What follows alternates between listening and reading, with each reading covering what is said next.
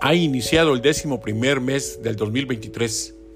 En todo nuestro país, durante los días primero y 2 de noviembre se amalgama religión, magia y fanatismo, aderezados de amor para expresarse como las festividades de las ánimas y de los muertos. Son estas actividades un estupendo pretexto para evocar a quienes en realidad nunca se han ido, sino que se mantienen en la conciencia y corazón de sus seres queridos. Son muchos los mitos en torno a la muerte. En cada cultura se les honra de manera distinta.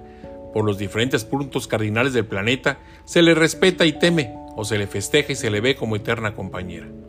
En Michoacán, el culto a los muertos posee una relevancia especial.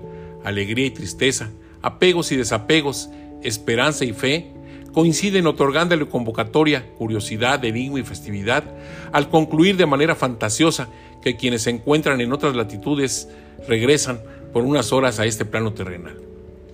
Las comunidades ribereñas al lago de Pátzcuaro y la propia capital michoacana diseñan para estas fechas un versátil programa de actividades, ofreciendo a propios y extraños lo mejor de su gastronomía y artesanía, la belleza de sus rincones naturales, la magia de sus pirecuas y la majestuosidad de los altares instalados dentro y fuera de los panteones para honrar la memoria de las ánimas.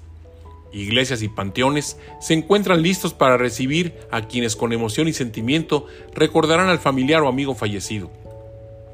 Las lápidas lucirán limpias, las tumbas rebosantes de flores y por unas horas gran parte de la atención e intención se ubica en la evocación de quienes se encuentran como moradores de otro espacio físico.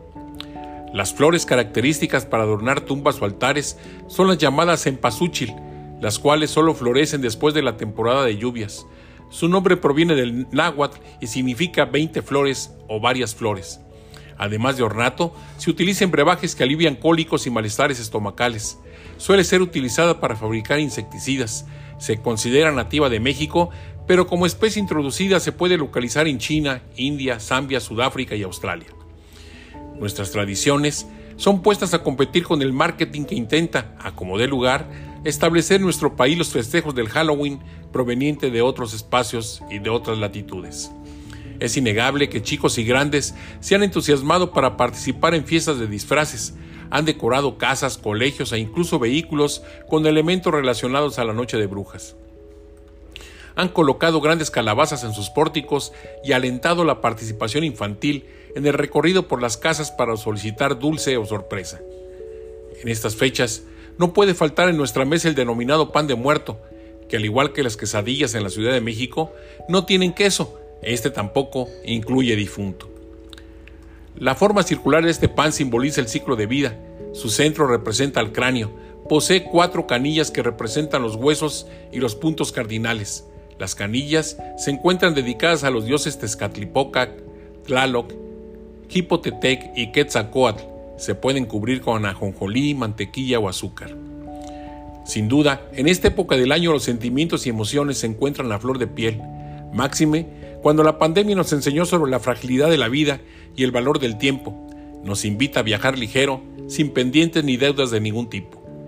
Es cierto que el paso del tiempo y la acumulación de años de existencia invitan a buscar estabilidad, alejarse de los riesgos, el estrés y la incertidumbre. Sin embargo, es muy probable que en cualquier momento surja una motivación para romper rutinas, volver a soñar o simplemente el deseo de aventura, la búsqueda de nuevos horizontes, aromas y sabores.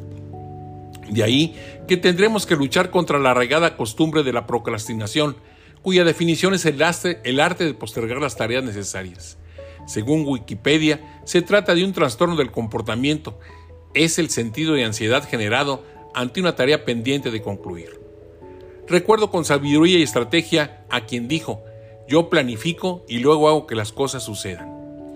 Suelo compartir con mis estudiantes la frase, el futuro debe pensarse, construirse y finalmente debe provocarse.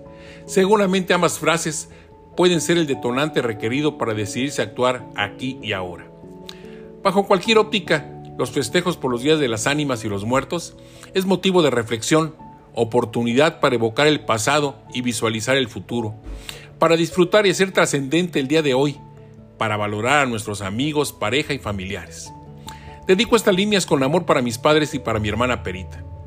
Por acá les espero, y si no, en algún momento estaré con ustedes. Soy Rogelio Díaz Ortiz. Hasta la próxima semana.